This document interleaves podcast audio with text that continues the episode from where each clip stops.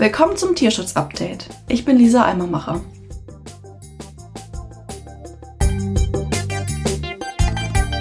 Am Montag, den 4. Dezember, ist Welttag der Geparde. Deshalb wollen wir die heutige Folge diesen majestätischen Raubtieren widmen, die ja für ihre Geschwindigkeit und Eleganz bekannt und beliebt sind. Leider werden sie nicht nur aus der Ferne bewundert, sondern in einigen Ländern als Haustiere missbraucht.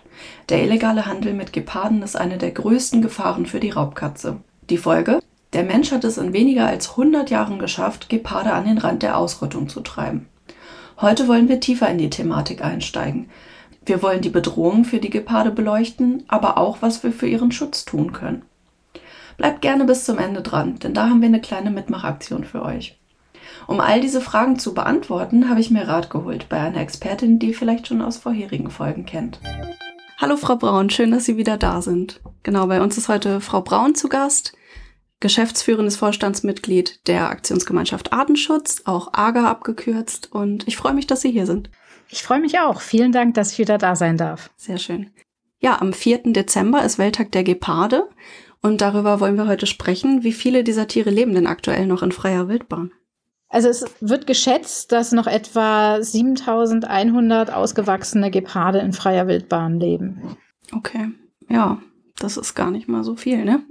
Ja, wir hatten einen vor knapp 100 Jahren noch einen Bestand von knapp 100.000 Geparden. Das heißt, wir haben da einen ganz hohen Verlust. Heftig, ja. Und was brauchen die so zum Leben? Was ist so wichtig für den Lebensraum der Geparde? Also der Gepard braucht eine offene Savannenlandschaft. Ähm, er ist ja das schnellste Landsäugetier und muss eben schnell rennen können. Und er braucht wenig Konkurrenz, denn sein Körperbau ist dafür ausgelegt, schnell zu rennen, schnell Beute zu machen und nicht äh, um zu kämpfen. Das heißt, wenn andere Raubtiere wie zum Beispiel Leoparden oder Löwen kommen, dann, ähm, dann nehmen die den Geparden äh, das Beutetier ab. Deswegen kommen die meisten Geparde auch wieder außerhalb von Schutzgebieten vor, auf ähm, ja meist kommunal genutztem, kommerziell genutztem Farmland. Und das bringt dann wieder ganz viele Probleme mit sich. Ja. Dann ist der Mensch sozusagen die Konkurrenz wahrscheinlich. Ja, es treten dann, es treten dann Konflikte auf. Ähm, Gerade wenn die ähm, Menschen ähm, Nutztiere haben und äh, die dann auch mal gerissen werden von einem Gepard. Mhm. Die Geparde ernähren sich ähm, hauptsächlich von Wildtieren. Das ist auch nachgewiesen. Und insofern ist ein Zusammenleben mit den Raubtieren auch möglich. Aber die meisten Menschen denken sofort, dass wenn sie einen Geparden oder auch ein anderes Raubtier sehen, dass, das, dass sie Angst ums, äh, um ihre Nutztiere haben. Und dann werden die Geparde eben prophylaktisch abgeschossen. Mhm. Und ist das auch der Grund, weshalb der Lebensraum der Geparde schwindet? Also wir haben zum einen ähm, eine Zerstückelung des Lebensraums. Da werden Straßen gebaut, da werden Zäune aufgestellt, um zum Beispiel Nutztierherden ähm, in einem gewissen Gebiet äh, zu halten. Und wir haben gerade im südlichen Afrika, in Namibia, ein ganz großes Problem mit äh, dem Dornbusch, der sich immer stärker ausbreitet, ähm, weil die großen Tierwanderungen ausbleiben. Also Geparde oder Nashörner, die regelmäßig äh, durch die Landschaft wandern in großer Zahl und dabei den Dornbusch, wenn er halt als kleiner Setzling rauskommt, äh, einfach platt äh, tritt und äh, so dann nur einige Dornbüsche wachsen. Jetzt wachsen sehr, sehr viele. Und ähm, wir haben immer wieder Geparde, die mit Kratzwunden an den Augen gefunden werden. Das zeigt einfach, der Gepard braucht die offene Savannenlandschaft, damit er schnell rennen kann. Mhm. Und wegen dieser Straßen können sich diese Dornbüsche ausbreiten, weil weil die Wanderungen sozusagen durch die Straßen dann ausbleiben oder limitiert sind? Das liegt weniger an den Straßen, sondern dass die, die Bestände der Elefanten und Nashörner ähm, dezimiert wurden. Also wir hatten ja früher mhm. riesige Elefanten- und Nashornherden, ähm, die eben große Wanderungen zurückgelegt haben. Mittlerweile, gerade in Namibia, haben wir ganz viel eingezäuntes Farmland wo zwar dann auch Elefanten und Nashörner vorkommen, die aber immer wieder an Zäune stoßen und dann nur in bestimmten Regionen wandern und natürlich nur noch in kleiner Stückzahl. Also da, da fehlt einfach die Masse an, an Wildtieren. Ja. kann man auch noch mal nachhören in unserer Elefantenfolge. Ähm, wodurch sind die Raubkatzen noch bedroht? Also die Geparde jetzt speziell? Mhm. Also es ist zum einen eben der Mensch-Wildtier-Konflikt, der dadurch auftritt, aber auch der illegale Handel mit Geparden. Mhm. Und was ist so die größte Bedrohung von den beiden? Also wir haben am Horn von Afrika ist es vor allem der illegale Handel und der Schmuggel in die ähm, Golfstaaten. Ähm, auch in Somaliland und den angrenzenden Ländern ähm, haben wir Mensch-Wildtier-Konflikte. Aber da ist vor allem tatsächlich der, der illegale Handel ganz dramatisch. Und im südlichen Afrika ist es vor allem der Mensch-Wildtier-Konflikt. Okay. Und warum werden diese Geparden oder auch ihre Babys so gerne geschmuggelt? Was ist da so ähm, ja beliebt dran? In den Golfstaaten gelten die Geparde leider als Statussymbol. Da zeigt man sich gerne mit dem schnellsten Landsäugetier auf dem Beifahrersitz seines Sportwagens. Und ähm, es ist einfach ein Statussymbol. Und Geparde können ganz schwer in Gefangenschaft nachgezüchtet werden. Und deswegen wird eigentlich der ganze, die ganze Nachfrage nach Geparden als Haustiere wird über Wildfänge gedeckt. Okay, also die werden, die Babys werden immer den Müttern entrissen und werden die Mütter dann auch getötet wahrscheinlich? Oder was passiert mit denen? Also meistens, ja. Also das kann natürlich sein, wenn, wenn jemand äh, die Geparden findet und die Mutter ist gerade auf der Jagd, dass, ähm, dass er, also da macht sich dann keiner die Mühe, auf die Mutter zu warten, um sie zu äh, noch umzubringen. Aber ähm, oft ist die Mutter halt in der Nähe ihres Wurfs und ähm, wenn sie halt in der Nähe ist, dann wird die Mutter um, umgebracht. Also dann ist es natürlich auch leichter für Wilderer, einen Wurf junger Geparden zu finden, wenn man die Mutter sieht. Ein Problem dabei ist auch, dass die Geparde dann wenn sie als Haustier ähm, halt enden, dass sie ähm, dann teilweise einfach gehalten werden, als wären sie eine normale Katze. Das heißt, sie kriegen zum Beispiel einfach normales Katzenfutter. Das ist ähm, nicht das richtige Futter für Geparde. Und ähm, die haben meistens auch eine Mangelernährung, weil der Schmuggel einfach ähm, an den Kräften gezerrt hat, weil die nicht richtig ernährt wurden die haben Knochendeformierungen und die haben eine sehr kurze Lebenserwartung dann in, der, in Gefangenschaft. Und wer dann einmal ein Gepard hatte ähm, und den dann weiter haben will, der muss dann eben wieder für einen neuen Geparden sorgen. Mhm. Und wir haben auch Leute, die die kaufen die Geparde dann als Mitleid, äh, aus Mitleid. Die sehen die auf den Märkten, die sehen, die sehen elendig aus. Natürlich ist so ein Gepardenbaby ähm, niedlich, und dann will man das haben und retten. Und, ähm, und wenn es dann gestorben ist, weil man eben tatsächlich nicht, äh, ja, weil die Gepardenhaltung nicht die gleiche Haltung ist wie bei Hauskatzen, ähm, dann das ist so eine Spirale, aus der man kaum rauskommt. Dann wollen die Leute eben Nachschub. Die kann man ja auch gar nicht artgerecht halten. Also die legen ja auch Distanzen hinter sich, ne, müssen viel schnell rennen und sich total viel bewegen, jagen und so weiter, das ist ja gar nicht möglich. Ja, also wir haben eine, ähm, zwei Auffangstationen, sowohl in Somaliland als auch in Namibia eine. Ähm, die Gehege, die sind mehrere Hektar groß mhm. und unsere Kollegen haben ein extra System aufgebaut. Das ist ähnlich wie beim, ähm, beim Hunderennen, dass die ein, eine Schnur am Boden langziehen über einen Viereck, äh, wo dann ein Köder dranhängt, ein Tuch und die ähm, Geparde jagen da hinterher, weil es einfach so wichtig ist, dass die Geparde ab und zu Topspeed laufen. Ja. Wie schnell werden die? Die können bis zu 120 km/h schnell laufen. Oh Gott. Aber nur für kurze Zeit. Also es ist mhm. eben tatsächlich, der ist für den, für den kurzen Sprint äh, ausgelegt und ähm, das hält er nicht lange durch. Ja. Ähm, was ich jetzt nur interessant fand, war, dass die dann tatsächlich so ein Gepard auf dem Beifahrersitz sitzen haben. Ähm, ist das dann genauso wie bei dem, keine Ahnung, Tiger, Geparde, Löwen streicheln, dass die dann ähm, mit Medikamenten vollgedröhnt sind, damit sie nicht so gefährlich sind, damit sie halt eher gefügig sind und da so vor sich hin dösen und nicht äh, während der Fahrt attackieren können? Oder wie kann man sich das vorstellen? Also es ist äh, von den von den Großkatzen ist der Gepard sicher eine der Katzen, die halt am leichtesten gezähmt werden kann. Mhm. Aber nichtsdestotrotz ist der Gepard nicht vergleichbar mit einer Hauskatze. Also es funktioniert schon, dass der halt auf dem Beifahrer, der hat Sitz, also da sieht man dann Bilder, die haben dann Halsband an und werden an der Leine geführt. Ich glaube, die müssen nicht arg medikamentös ähm, behandelt werden, aber ähm, also gut ist es nicht für die Geparde. Nee. Und es sind vor allem keine Haustiere. Also ich habe ja auch schon ähm, die Geparde in der Aufzuchtstation erlebt. Ich habe Geparde ähm, eben erlebt, die mit der Flasche aufgezogen wurden und wo auch der Tierpfleger natürlich ein, ein etwas näheres Verhältnis zu den Geparden hat mhm. und hingehen kann und die auch streicheln kann.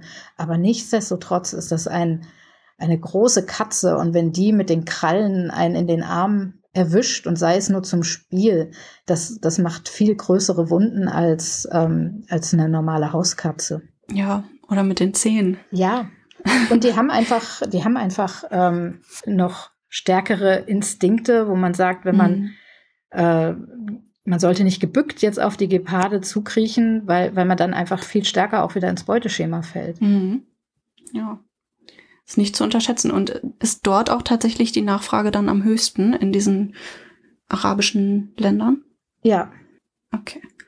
Und genau, worüber werden diese Tiere angeboten? Also ist das dann über den Schwarzmarkt oder gibt es da online äh, im, im Dark Web oder sonst wo irgendwie oder schon mittlerweile auf Social Media? Gibt es da Angebote? Wie, wie kommen die Leute da ran? Nicht, dass wir da jetzt äh, Tipps geben wollen. Ne? Also bei deiner Tierwelt ist es halt auch im Tiermarkt ähm, explizit verboten. Da äh, dürfen keine Wildtiere oder Exoten als Haustiere angeboten werden oder generell nicht angeboten werden. Ja. Ähm, aber gibt es da irgendwelche ja, Schlupflöcher? Es gibt tatsächlich halt die, die Schwarzmärkte, die, die Märkte für Heimtiere, wo die einfach ähm, ja, mit angeboten werden, also direkt vor Ort. Ähm, das führt eben auch dazu, dass, dass der ein oder andere Tierfreund meint, er tut den Tieren was Gutes, mhm. äh, weil die dann elendig aussehen und, ähm, und, und man die befreien will. Aber das ist, ähm, man, damit erhöht man nur die Nachfrage. Ja. Also das gilt ja auch für, ich sag mal, Touristen, wenn man irgendwo sieht in seinem Urlaubsland, da werden Tiere angeboten. Ähm, das sind jetzt in der Regel keine Geparde, aber das kann ja auch mal eine Landschildkröte oder ein Vogel sein. Aus Mitleid niemals Tiere kaufen. Mhm. Weil das bedeutet nur, dass bei dem Händler quasi äh, ein Käfig frei wird, wo, wo er einfach wieder Nachschub holt. Ja. Können die dann überhaupt wieder ausgewildert werden? Dass wenn man jetzt sagt, ich rette dich sozusagen, ist dann wahrscheinlich total schwierig. Also so ein Gepard, der seiner Mutter entrissen wurde und nicht richtig sozialisiert ist und vielleicht von Menschen großgezogen wurde. Also wenn ein Gepard wirklich auch jetzt schon länger als Haustier gelebt hat, den kann man nicht einfach wieder auswildern. Ähm, allein schon, weil der sich an den Menschen als Essensgeber ähm, gewöhnt hat und damit ähm, einfach neues Konfliktpotenzial in der Wildnis entstehen würde, weil die würden dann immer die Menschen ähm, mit Essen verbinden und würden dann ähm, einfach in der Nähe von menschlichen Siedlungen bleiben. Und das, da sind die Konflikte vorprogrammiert. Was auch wichtig ist, ist tatsächlich, ab welchem Alter sie von der Mutter getrennt wurden. Also wenn die nur wenige Wochen alt sind, ähm, dann haben sie bestimmte ähm, Verhaltensweisen nicht gelernt, die sie von der Mutter mitkriegen. Ähm, natürlich ist das Jagen zum Instinkt getrieben, aber damit sie gut jagen können und damit sie eben auch gegen Konkurrenz von Löwen und Leoparden und so äh, bestehen können, müssen sie tatsächlich von der Mutter einiges lernen. Und dafür brauchen sie mehrere Monate. Also so ein Gepard, der bleibt äh, knapp anderthalb Jahre oder auch ein bisschen länger bei der Mutter. Und in der Zeit lernt er. Mhm. Wie ist denn das in diesen arabischen Ländern? Ist das überhaupt erlaubt, da Wildtiere zu halten? Oder sind da einfach, ist da die Umsetzung sehr lasch?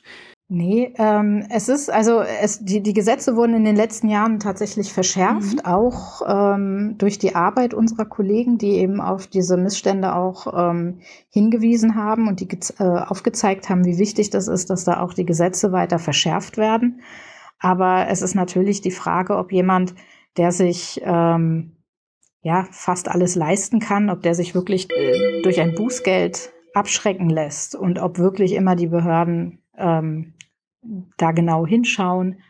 Aber wir merken zumindest in Somaliland, dass die Behörden immer stärker sich äh, dem Thema annehmen, dass immer mehr Geparde ähm, beschlagnahmt werden. Ähm, unsere Kollegen sind auch vor Ort, die führen Workshops äh, durch mit den ähm, Vollzugsbehörden, um die zu trainieren, um denen aufzuzeigen, auf was sie achten müssen. Weil auch da muss ja erstmal ähm, die Polizei oder der Zoll muss ja erstmal, die Zollbeamten müssen ja erstmal wissen, auf was sie achten müssen und was verboten ist. Und wenn ich einen Geparden mhm. sehe, wie ich mich dann verhalte. Ja, es sind wahrscheinlich diese Schmuggler dann auch nicht ungefährlich, ne? Also wie ja. bei Wilderern, also das sind ja Wilderer im Grunde, ähm, sind ja meistens auch bewaffnet und lassen sich dann nicht so schnell und gerne so einen Geparden wieder wegnehmen. Ja, also das sind, ist natürlich auch ganz unterschiedlich. Man hat erstmal die, ähm, die Landbevölkerung, wo vielleicht, äh, man muss sich natürlich vorstellen, ähm, den Leuten geht's wirtschaftlich ähm, in der Regel nicht gut. Ähm, die haben kaum genug zu essen. Und jetzt bietet sich da die Möglichkeit, dass sie vielleicht gehört haben, dass da jemand ist, der für Gepardenbabys Geld zahlt und ähm, man dann weiß, dass in der näheren Umgebung ein Gepard vorkommt oder auch schon den Nachwuchs gesehen hat. Und dann ziehen die Leute los und sammeln die ein und versuchen die dann an die, sozusagen an die Schmuggler, an die Zwischenhändler ähm, zu verkaufen. Mhm. Und ähm, es war früher so, also wir haben mitgeholfen, eine Auffangstation aufzubauen in Somaliland. Ähm, und man muss sich einfach mal überlegen, ein Polizist wird nur dann ähm, aktiv und wird nur dann die Tiere beschlagnahmen, wenn er danach auch weiß, wo er damit hin soll. Mhm. Also wenn ich am Ende ähm, dastehe und sage, jetzt habe ich zwar hier fünf Gepardenbabys beschlagnahmt, ich weiß aber überhaupt nicht, wo ich damit hin soll und wie ich die füttern soll und wo ich die abgeben soll, dann ist das ganz schwierig und dann wird auch oft drüber hinweggesehen. Und in dem Moment, seit wir an das Angebot haben oder also anbieten, dass die Geparden aufgenommen werden, hat sich das schlagartig erhöht. Also wir haben mittlerweile ähm, mehr als 90 Geparde in der Auffangstation. Und das hat dazu geführt, dass die Behörden einfach viel mehr hinschauen, viel mehr das Gesetz durchsetzen, dass, ähm, dass sie beschlagnahmen, dass auch die ersten Schmuggler ähm, tatsächlich verurteilt wurden. Das ist in Somaliland in den Nachrichten gewesen. Also da wurde wirklich vom Prozess berichtet und das hat dazu geführt, dass auch viel mehr die Öffentlichkeit informiert wurde, dass der Handel mit Geparden verboten ist. Ja, das hat ja dann auch eine abschreckende Wirkung hoffentlich. Wie ist das da so? Wie steht das im Verhältnis zu so und so viel Geld bekomme ich für ein Gepardenbaby, wenn ich das ähm, als, ich sag mal, normaler Dorfbewohner weiterverkaufe an Händler im Vergleich zu der Strafe, die da auf mich zukommt? Das ist unterschiedlich. Man versucht halt vor allem auch immer die Hintermänner zu finden. Ähm, und da war es tatsächlich so, dass zum Beispiel auch Fahrzeuge beschlagnahmt wurden. Und die wurden einbehalten, sodass die Leute eben nicht direkt wieder vor, ähm, damit weitermachen konnten. Mhm. Ja, so spannend. Wie genau läuft so ein Schmuggel überhaupt ab? Wie gesagt, also das kann sein, dass jemand aus einem Dorf halt äh, weiß, wo Geparde sind oder wo der Nachwuchs ist und dann ähm, einen Gepardenschmuggler hat und den kontaktiert und die dann weitergibt. Und dann ist das meistens, äh, ja, die sind teilweise in Pappkartons äh, gehalten mit irgendwelchen ähm, Seilen oder Kabelbinder haben wir schon gehabt, dass da die Füße zusammengebunden waren und äh, die im Kofferraum gelegen haben und die mit dem Auto halt über Land äh, an die Grenze gefahren sind. Und dann wird ähm, über die, die Seeroute nach, äh, in den Jemen ähm, die Geparden geschmuggelt und von dort weiter in die Golfstaaten. Und ähm, das heißt, es geht auch durch ein Bürgerkriegsland und es ist ganz schwierig, da jetzt äh, Recht und Ordnung durchzusetzen. Jetzt haben Sie schon öfter Somaliland erwähnt. Welche Rolle genau spielt das als Handelsroute? Mhm. Also Somaliland ist halt tatsächlich so eine, so, so eine Durchgangsroute, die da durchgeht. Von Äthiopien ähm, rüber. Das heißt, die Geparde, die ähm, beschlagnahmt werden, sind jetzt nicht immer aus Somaliland, aber es kann auch ähm, tatsächlich auch aus Somaliland sein, aber auch aus den Anrainerstaaten. Sie haben ja jetzt schon erzählt, dass viele Geparden auch total geschwächt sind durch diesen Transport und äh, von der Mutter entrissen werden. Äh, viele überleben ja auch den Transport allein schon nicht. Wie viele überleben das denn überhaupt? Also wir gehen davon aus, dass für einen Gepard, der auf dem Haustiermarkt äh, landet, dass vier bis fünf weitere Gef äh, Geparde beim Fang und beim Schmuggel ähm, sterben. Das ist natürlich eine ja, unglaublich hohe Quote. Ähm, und die, die bringt die Bestände am Horn von Afrika wirklich, wirklich ins Wanken. Das ist ja, ja, das ist schon stark zurückgegangen jetzt schon, wenn man, wenn man das so weitermacht, ne, dann stirbt, stirbt die Art vielleicht irgendwann aus. Schneller als man denkt. Ähm, ja, theoretisch darf man sich ja in Deutschland auch einen Geparden halten, also je nach Bundesland natürlich. Ähm, das wurde ja jetzt auch heiß diskutiert, als da vermeintlich der Löwe los war in oder um Berlin. Ähm, ja, was wünschen Sie sich von, von der Politik? Also Stichwort Wildtierverbot oder Positivliste. Also da ist ganz klar, dass äh, Geparde oder auch Löwen und andere Exoten ähm, keine Haustiere sind. Ähm, und das muss auch bundeseinheitlich, äh, finde ich, äh, gehandhabt werden. Und eine Positivliste würde ganz klare Vorgaben bieten. Und ähm, es ist ja nicht nur der Gepard, äh, der, der bedroht ist durch Schmuggel und Wilderei. Und das trifft so viele ähm, Tierarten, dass es wirklich einfach an der Zeit ist, da klare Vorge Vorgaben zu machen. Und ähm, da denke ich, ist eine, ist eine Positivliste tatsächlich das Einfachste. Ich kann ja nochmal erklären, was das ist. Also der Name sagt es eigentlich schon, da stehen dann äh, die Tiere drauf, die auch tatsächlich erlaubt sind. Ähm, und alle anderen sind verboten. Genau. Und es macht vor allem auch Sinn, weil es gibt ja auch Tierarten, die noch gar nicht entdeckt wurden und beschrieben wurden. Ähm, und äh, das heißt, es wird ja auch immer über eine Negativliste ähm, als, als Pendant ähm, diskutiert die würde ich da alle nicht erfassen können. Aber bei einer Positivliste, da kann ich halt ganz klar sagen, bei den Haustieren ist es unbedenklich oder bei den Haustieren ähm, muss man die und die Vorgaben erfüllen. Und die, die auf den Listen nicht drauf sind, die sind halt einfach verboten. Egal, ob man sie schon kennt oder ob man sie noch nicht kennt. Genau, sonst wäre das ja wieder so ein, so ein Schlupfloch sozusagen. Ja. Ähm, und die Mühlen malen ja bekanntlich langsam, bis ja. die mal hinterherkommen. Ähm, genau, jetzt haben Sie es schon ein bisschen erzählt. Können Sie noch mal ähm, genau darauf eingehen, mit welchen Partnerorganisationen die AGA da zum Schutz der Geparde zusammenarbeitet? Mhm. Also wir arbeiten in Namibia und Somaliland mit dem Cheetah Conservation Fund zusammen und in Kenia mit äh, der Organisation Action for Cheetahs in Kenia. Das ist eigentlich auch ein Ableger von, vom Cheetah Conservation Fund. Also die sind ganz weit mit da vorne und äh, das sind ja auch die, mit denen Sie da diese Auffangstation errichtet haben, richtig? Genau, genau. Das war jetzt auch ein ziemlicher Meilenstein. Also wir hatten in Somaliland ähm, erstmal provisorisch äh, ein Haus angemietet mit einem großen Hinterhof wo, die, äh, wo dann provisorisch Gehege ähm, reingebaut wurden.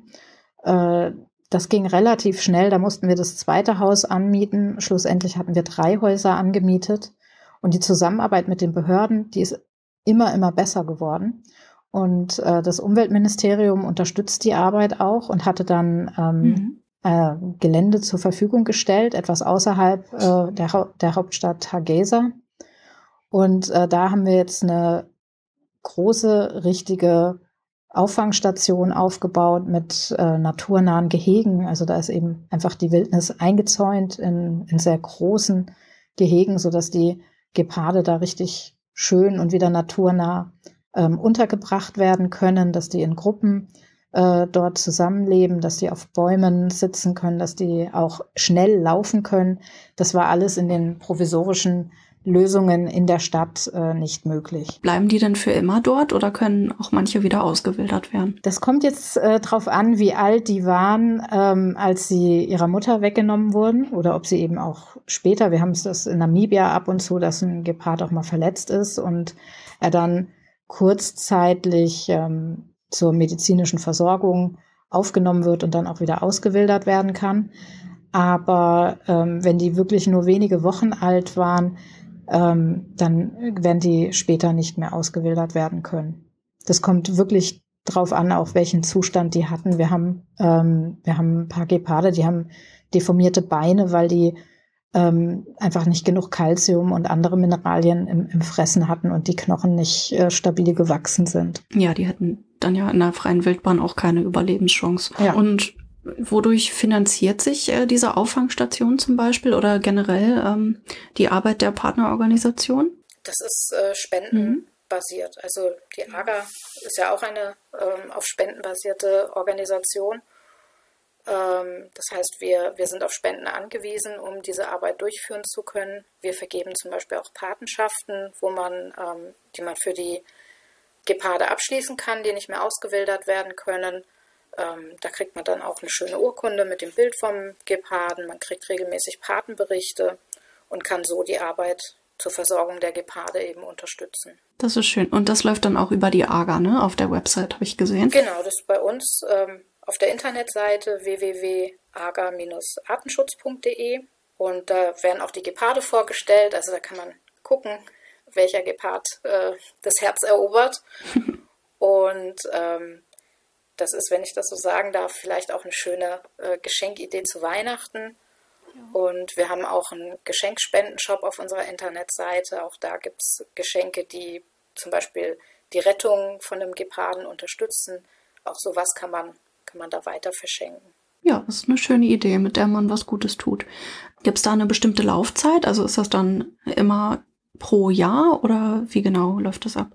Äh, das ist jederzeit kündbar. Also natürlich freut es uns, wenn es eine längere Zeit äh, geht, aber das kann auf ein Jahr beschränkt werden, das kann äh, weiterlaufen, ähm, gerade wenn es äh, verschenkt werden soll, ähm, dann haben wir es oft, dass es auf ein Jahr beschränkt ist. Und das haben wir so zum Beispiel auch im Geschenkspendenshop direkt drin, eine Patenschaft für ein Jahr.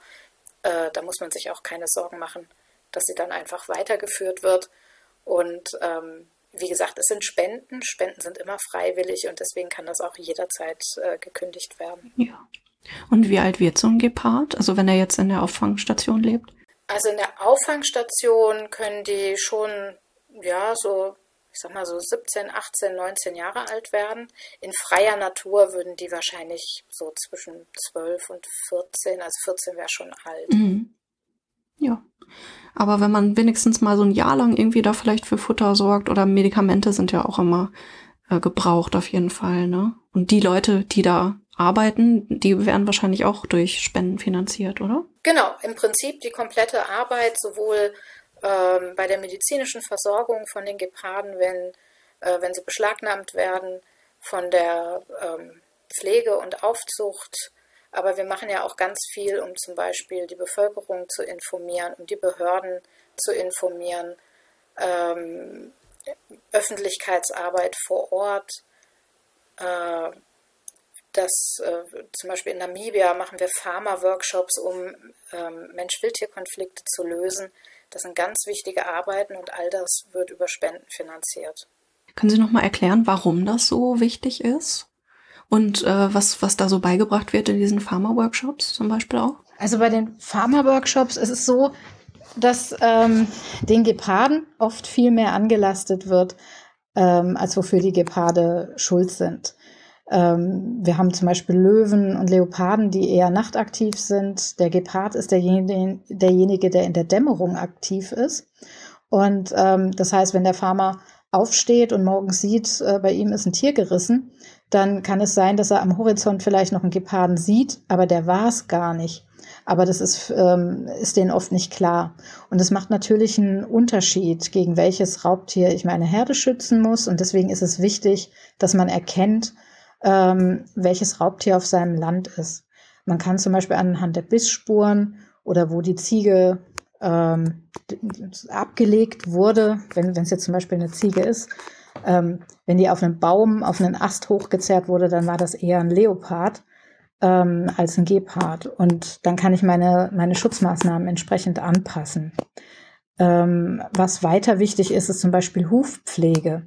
Die meisten Farmer, wir haben da auch ganz viele Analphabeten bei, die haben das nicht gelernt, die sind jetzt, die haben jetzt nicht äh, Agrarwirtschaft studiert. Die haben das einfach übernommen von ihren Eltern. Ähm, und denen beizubringen, wie man den Herdenschutz oder wie man die Herde, die Nutztiere gut pflegt, zum Beispiel Hufpflege betreibt, damit die Tiere nicht hinken. Denn ein hinkendes Tier, das ist nochmal so ein, so ein doppelter Auslöser für, für Raubtiere. Weil das ist ja das, äh, wo die eigentlich drauf achten, wenn sie auf die Jagd gehen, dass sie sich das schwächste Tier rausholen. Und äh, da sind hinkende Tiere natürlich besonders verlockend.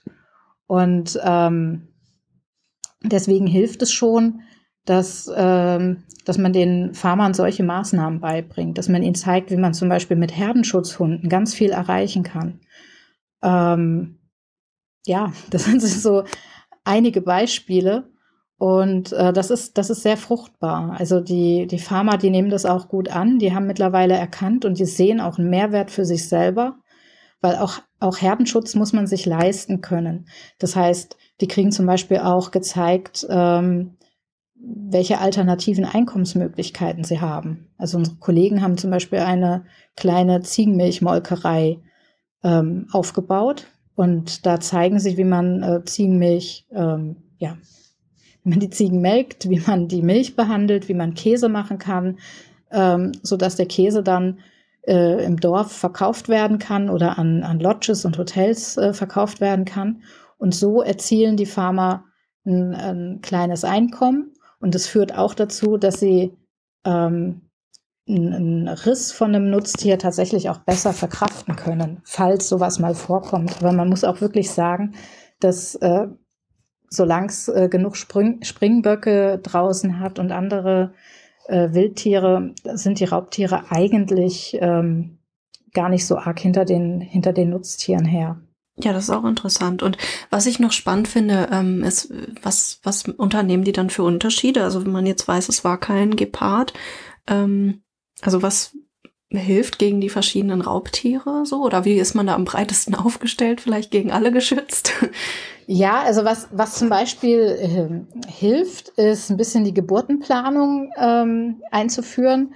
Ähm, eigentlich ist es im Moment üblich, dass da quasi bei der Geburtenplanung gar nichts geplant wird und ähm, die, die Tiere einfach draußen rumlaufen und man hat die ganze Zeit auch ähm, ja, Nachwuchs bei den Schafen und äh, Ziegen und Rindern. Und wenn man da ein bisschen mehr drauf achtet und äh, wie gesagt ein bisschen Be Geburtenplanung betreibt, sodass die, die ganzen ja, Lämpchen und Schäfchen ähm, mehr oder weniger zeitgleich geboren werden. Dann kann man die Herde auch in der Zeit ähm, zu sich auf die Farm holen und kann die in geschützte Gehege bringen. Ähm, und einfach in der Zeit, also wenn ich weiß, ob ich meine, ähm, meine Herde eher nachts oder in der Dämmerung schützen muss, das macht schon auch einen Unterschied. Also wir haben zum Beispiel auch ein Projekt, ein Pilotprojekt unten ähm, ausgerichtet gehabt, wo Blinklichter eingesetzt werden, solarbetriebene kleine Blinklichter, die an dem Gehegezaun ähm, verteilt aufgestellt werden. Und äh, die sollen ein bisschen suggerieren, als würde, würden die Menschen mit der Taschenlampe nachts rumlaufen. Und das hält, das hält äh, Löwen zum Beispiel ähm, tatsächlich fern, weil die gelernt haben, dass eben ein Zusammentreffen mit den äh, Menschen nicht so ratsam ist. Und ähm, dass eben das flackernde Licht meistens bedeutet, dass, ähm, dass da Menschen rumlaufen. Und das sollen diese Solarblinklichter imitieren. Und äh, hat tatsächlich auch ein, äh, ja, sind, sind ganz erfolgreich dabei. Ach, das ist schön. Hilft das auch gegen Geparde? Ja, also wir haben gezeigt, dass, es, dass die auch eingesetzt werden können. Und bei den Geparden ähm, helfen aber auch besonders die Herdenschutzhunde. Ah, okay. Und ähm, da haben wir ähm, Herdenschutzhunde, die an die Farmer verteilt werden. Wir haben mittlerweile eine Warteliste für die Abgabe von Welpen. Sehr beliebt. Die werden unten im Projekt äh, gezüchtet. Und, ähm, und es hat sich halt rumgesprochen, dass die wirklich ähm, den Verlust an, an Nutztieren ganz drastisch äh, reduzieren. Ja, das ist interessant. Und die Geparde sind dann einfach eingeschüchtert von diesen großen Herdenschutzhunden, die dann bellen oder. Äh genau. Okay. Also bei den Geparden, das hatte ich ja schon gesagt, dass, äh, dass die nicht auf ähm, sozusagen vom, vom ganzen Wesen und vom Körperbau überhaupt nicht auf Kampf ausgelegt sind. Ähm, und deswegen, die legen sich weder mit einem großen Hund noch mit einem Löwen noch mit einem Leoparden oder, oder einer Hyäne an. Und äh, deswegen funktioniert das mit den Hunden auch sehr gut. Die, die Herdenschutzhunde, beispielsweise Kangals, die werden ja recht groß. Mhm. Ähm, die laufen mit der Herde mit. Die, die werden, also unsere Kollegen haben in Namibia eine Modellfarm. Die haben eben auch äh, Ziegen und Schafe.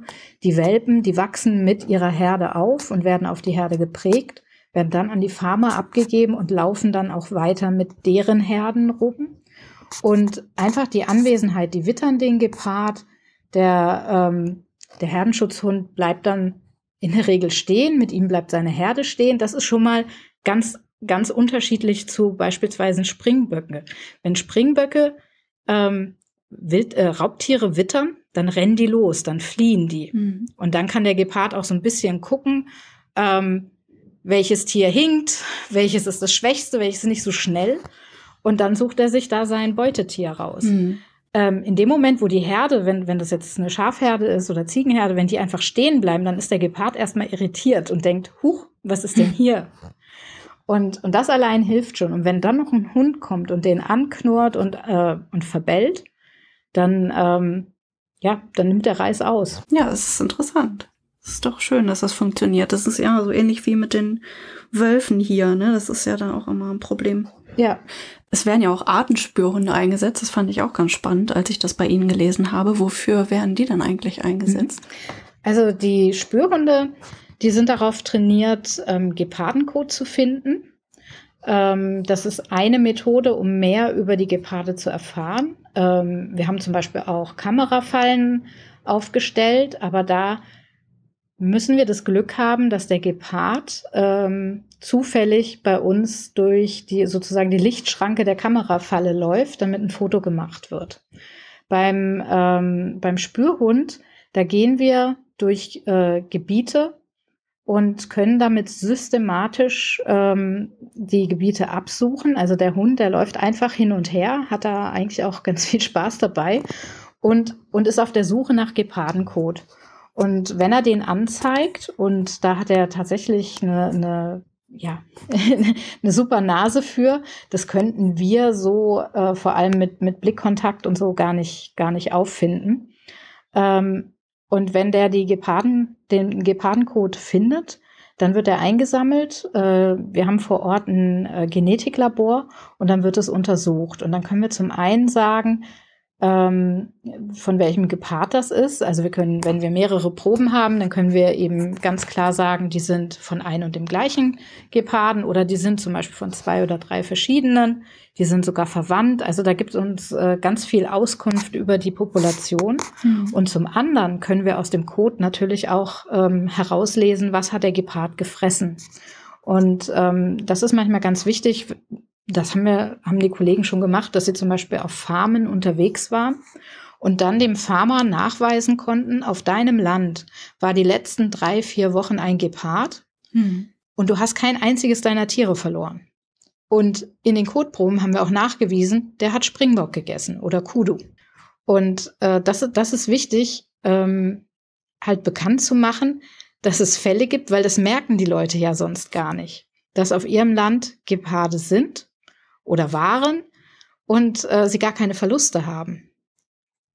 Sie merken ja normalerweise nur, oh, mein, bei mir ist ein Tier gerissen worden und man und das muss ein Gepard gewesen sein. Aber dass die viel öfter bei, bei äh, auf den Farmen unterwegs sind und es überhaupt keine Verluste gibt, das vermuten die wenigsten. Und deswegen ist es auch ganz wichtig, denen aufzuzeigen, guck mal, hier gab es ein Gepard oder auch mehrere Geparde, die waren eine bestimmte Zeit lang hier auf deiner Farm und es ist überhaupt nichts passiert. Und äh, wie läuft das jetzt bei den Mensch-Wildtier-Konflikten ansonsten? Stellen Geparde da auch eine Bedrohung für Menschen dar oder ist das wirklich nur in Anführungsstrichen gegenüber den Ziegen zum Beispiel? Das ist eigentlich vor allem eine Gefahr dann für die Nutztiere. Also ich wüsste jetzt gerade keinen Fall, wo, wo Menschen was passiert ist also wie gesagt, da sind ja auch noch andere Raubtiere, die unterwegs sind. Das heißt, die, die Leute, die wissen meistens schon, ähm, wie sie sich verhalten müssen. Ja, man kann es halt nie ausschließen, ne? Aber ja. ähm, wenn, wenn Sie sagen, die gehen nicht so auf Angriff sozusagen, gerade bei großen. Nee, überhaupt nicht. Also auch selbst, selbst ein Löwe würde jetzt, also wenn, wenn der in der Nachbarschaft von einem Dorf lebt, ist der nicht eine ständige Bedrohung. Die haben in der Regel, wenn die genug Wildtiere haben, ähm, dann, dann ist das überhaupt kein Problem. Dann ist das denen eigentlich sozusagen viel lieber. Und wenn man jetzt nichts macht, also jetzt nicht als Tourist vielleicht, ähm, also äh, das haben wir tatsächlich schon, schon erlebt, dass Leute im Nationalpark dann aussteigen, dass die ähm, Löwen sehen und weil vielleicht was davor liegt oder irgendwie ein Stein im Weg ist, äh, dass sie dann aussteigen, um, um halt ein besseres Foto hinzukriegen und sich denen dann nähern. Das sollte man natürlich einfach überhaupt nicht machen. Ja, ich kann mir vorstellen, dass das so ähnlich ist wie bei Wölfen dann zum Beispiel. Also solange die genug Futter finden und nicht irgendwie ausgestoßen sind von ihrer Herde äh, oder sonst irgendwelche Verhaltensstörungen haben, dass sie dann auch eher abgeschreckt sind von Menschen. Außer sie werden halt provoziert, ne? Wie in dem Fall dann vielleicht. Genau. Also es ist schon vorgekommen, dass es, dass ich, dass wir auch Problemtiere hatten, die, die einfach zum Beispiel eine verletzte Pfote hatten und dann ähm, deswegen den Springböcken nicht hinterhergekommen sind. Und ähm, da war es dann so, dass, dass das Tier eingefangen wurde, das wurde dann ähm, verarztet äh, und bis, was weiß ich, der Bruch oder was der an der Pfote hatte, ausgeheilt ist, blieb der halt in der Auffangstation und wurde danach wieder ausgewildert. Ja. Und wie ist das, wenn das jetzt so Tiere sind, die zum Beispiel die Nähe des Menschen kennen oder auch vielleicht eher nach Futter betteln wollen? Ähm, wird das da den Menschen auch beigebracht, wie sie das auseinanderhalten können? Ob das jetzt wirklich sich um so einen Ge Gepard handelt oder äh, um einen, der vielleicht eher aggressiv, ja, weiß ich nicht, aggressiv ist, aber ja, wird, wird den Leuten das beigebracht, ob das halt eher menschennahe, zahme Geparde sind, die da um sie rumstreifen, so meine ich das. Wir haben eine 24-Stunden-Hotline eingerichtet, ähm, so dass die, die Farmer und auch Dorfbewohner einfach die Möglichkeit haben, wirklich sobald ähm, irgendwie Probleme aufkeimen mit, mit einem Raubtier in, in der Umgebung der Farm oder von dem Dorf, dass die anrufen können und dass die Rat suchen können. Und dann kann natürlich erklärt werden, auf was sie achten müssen. Dann äh, kann es auch sein, dass die Kollegen wirklich hinfahren und gucken ähm, und, und helfen oder den Geparden eben mit einer Lebendfalle einfangen und man dann schaut, warum ist dieser Gepard äh, verhaltensauffällig oder warum hat er keine Scheu oder kann der nicht richtig laufen? Ähm, und ähm, da wird sich dann entsprechend drum gekümmert. Aber da ist eben auch wichtig, mhm. dass man, Namibia ist dünn besiedelt, das sind ähm, große Entfernungen, die da zum Teil zurückgelegt werden müssen. Das sind Leute, die haben nicht immer alle ein eigenes Telefon. Also wir haben zum Beispiel gebrauchte Handys gesammelt, sammeln wir immer noch ähm, die man an uns schicken kann, möglichst auch, also wenn sie funktionsfähig sind, auch mit Ladegerät, die wir da unten weitergeben, so dass einfach Dörfer ein Telefon bekommen können, so dass sie einfach, wenn, wenn ein Konfliktfall auftritt, ähm, sie direkt Hilfe rufen können. Und das funktioniert dann auch von der Verbindung her, weil es ist ja hier manchmal auf dem Land schon schwierig. Aber ich habe mal gehört, es soll in der Wüste Gobi besseres Internet geben als teilweise außerhalb von Hannover. Ja, also ich sag mal, ähm, das ist bestimmt nicht ähm, ausreichend, um irgendwelche langen Filme zu gucken oder Gaming zu betreiben, aber äh, um, um einen Anruf zu machen oder eine SMS zu verschicken, ähm, das, das klappt wunderbar. Okay, also da ist tatsächlich eher das Problem, ähm, aber das äh, auch da achten die Kollegen drauf, welche Möglichkeit haben die, an Strom zu kommen. Mhm. Also gibt es ein Solarladegerät, gibt es ein Dorf in der Nähe, wo ab und zu der Akku geladen werden kann. Äh, das muss natürlich äh, sichergestellt werden. Okay, ja, das ist doch super. Ähm, jetzt hatten Sie ja schon angesprochen, wie wichtig Umweltbildung vor Ort ist, aber Sie machen ja auch Umweltbildung hier in Deutschland, auch an Schulen. Ähm, können Sie dazu noch ein bisschen mehr erzählen? Also man kann sich ja Plakate ausleihen und so. Genau, wir haben, wir haben eine Ausstellung, die verleihen wir kostenlos und wer interessiert ist, zum Beispiel sowas in der Schule oder bei einem Aktionstag zu zeigen, der kann sich gerne bei uns melden und das ausleihen. Für Schulen haben wir auch einen Unterrichtsleitfaden, so dass man ähm, in verschiedenen Fächern das Thema Gepard aufgreifen kann und ähm, man kann damit eigentlich eine ganz, einen ganz schönen Projekttag oder eine Projektwoche mitgestalten. Ja, ich kann mir vorstellen, dass das bei den Kindern gut ankommt. Was lernen die dann so? Also, oder was kann man auch als Hörer hier in Deutschland tun, um Geparde zu schützen? Also zum einen, das war ja schon angesprochen, die ganze Arbeit, ähm, die, die ist äh, spendenbasiert. Das heißt, wer möchte, kann uns gerne finanziell unterstützen. Aber was auch wichtig ist, ist, dass wir auch selber ähm, schauen, beispielsweise in den sozialen Medien, ähm, was für Beiträge like ich da. Also sind das zum Beispiel Leute, die sich mit einem Geparden als Haustier zeigen. Dann ist ganz wichtig, diese Beiträge nicht liken und auch nicht ähm, mit, mit äh, äh, also nicht kommentieren und denen einfach nicht die Bühne geben oder im, im Algorithmus äh, von, von Social Media das zu verstärken, dass die Sachen dann äh, quasi besser ankommen, obwohl man eigentlich einen negativen Kommentar abgegeben hat.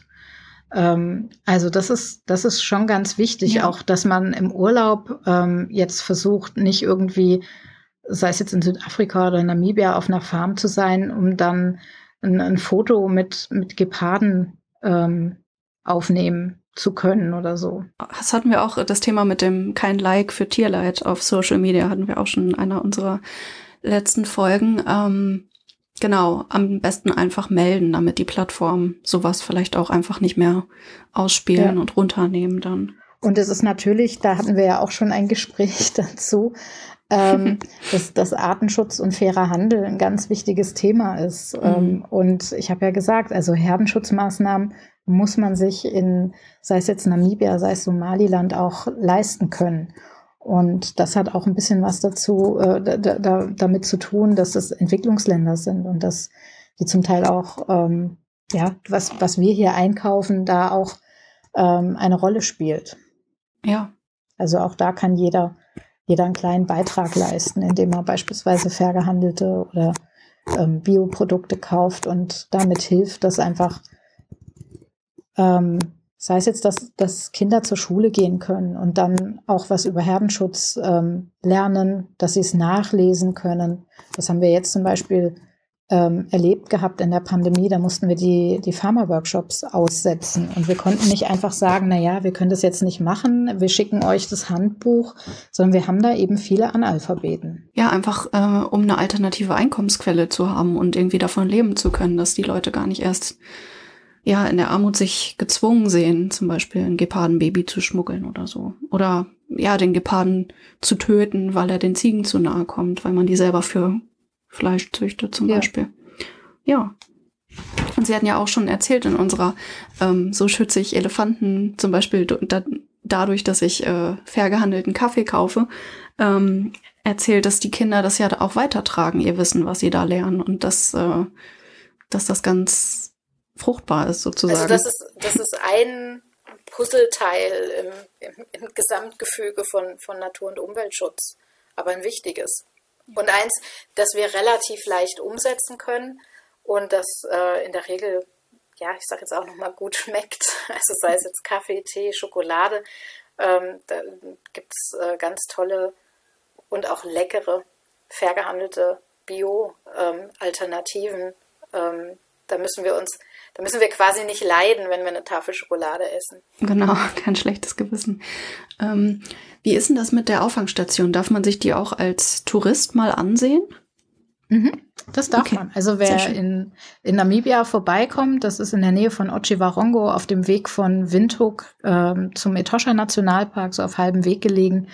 Ähm, da kann man einen Abstecher machen. Man kann auch vor Ort übernachten und man kann ganz viel über die Geparde lernen. Man kann bei den Fütterungen dabei sein, ähm, beim sogenannten Cheetah Run, wenn die da dem, dem Köder nachjagen. Ähm, das ist, also das lohnt sich auf jeden Fall. Sehr schön. Ähm, genau. Jetzt hatten Sie erzählt, das wird äh, durch Spenden finanziert. Vielleicht können Sie noch mal äh, grob sagen, was alles von den Spenden abgedeckt wird. Mhm. Also da wird zum einen die Versorgung der Geparde, die in der Auffangstation sind und die eben nicht mehr ausgewildert werden können, ähm, mitfinanziert. Da wird das Herdenschutzhundeprogramm finanziert von, dass wir die Hunde züchten können und an die Farmer abgeben können. Ähm, die zahlen dafür zwar auch was, weil uns auch wichtig ist, dass die Hunde natürlich gut behandelt werden und dass sichergestellt ist, dass da nicht ähm, ja gedacht wird so nach Motto, äh, ich muss mich nicht so arg um den kümmern. Ähm, ich kriege ja notfalls einen neuen. Mhm. Ähm, also da zahlen die eine gewisse Gebühr, aber das deckt nicht die, die, nicht die gesamten Kosten, weil unsere Kollegen schauen tatsächlich auch in regelmäßigen Abständen auf den ähm, Farmen vorbei. Die gucken, dass die Hunde geimpft werden, die gucken, dass es den Hunden gut geht. Ähm, da, wo Hilfe gebraucht wird, äh, da helfen sie auch, wenn, wenn ein Hund krank ist. Um, die ganze Öffentlichkeitsarbeit, die Pharma-Workshops, ähm, all das finanzieren wir, wir mit Spenden. Ähm, das Spürhundeprogramm, auch das muss natürlich äh, durchgeführt werden. Ähm, ja, ist eine Menge. Ja, die Arbeit mit den Behörden mhm. in Somaliland ist ganz, ganz wichtig. Ja, da spielt viel mit rein. Das ist interessant. Ja, dann freue ich mich auf jeden Fall äh, auf den 4. Dezember. Da ist ja Welttag der Geparde und wir haben uns da zusammen mit der AGA eine schöne Mitmachaktion ausgedacht. Äh, wollen Sie das einfach nochmal näher erklären, was wir uns da vorstellen? Mhm.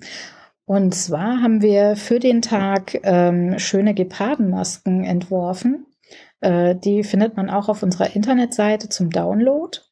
Und wir würden uns total freuen, wenn ganz viele am 4. Dezember auf diesen Tag und auf das Schicksal der Geparde aufmerksam machen, indem ihr ähm, die Maske ähm, ausdruckt und euch die Gepardenmaske bastelt, dann Fotos macht, wie ihr die Maske tragt, also ein, ein Gepardenbild von euch sozusagen macht und äh, das dann auf Social Media postet und dazu die AGA und deine Tierwelt markiert und den Hashtag nutzt Save the Cheater. Wir würden das dann natürlich auch gerne ähm, reposten und zeigen, dass da ganz viele mitmachen und äh, sich ja ein Herz für Geparde haben und das auch zeigen. Das finde ich ist eine total schöne Aktion und wir würden uns freuen, wenn so viele Leute wie möglich mitmachen und darauf aufmerksam machen. Erzählt gerne euren Freunden und eurer Familie davon.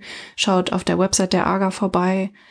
Diese Podcast-Folge wird auch nochmal in Schriftform sozusagen mit allen wichtigen Aspekten als Artikel erscheinen im Deine Tierwelt Magazin online. Schaut auch da gerne vorbei.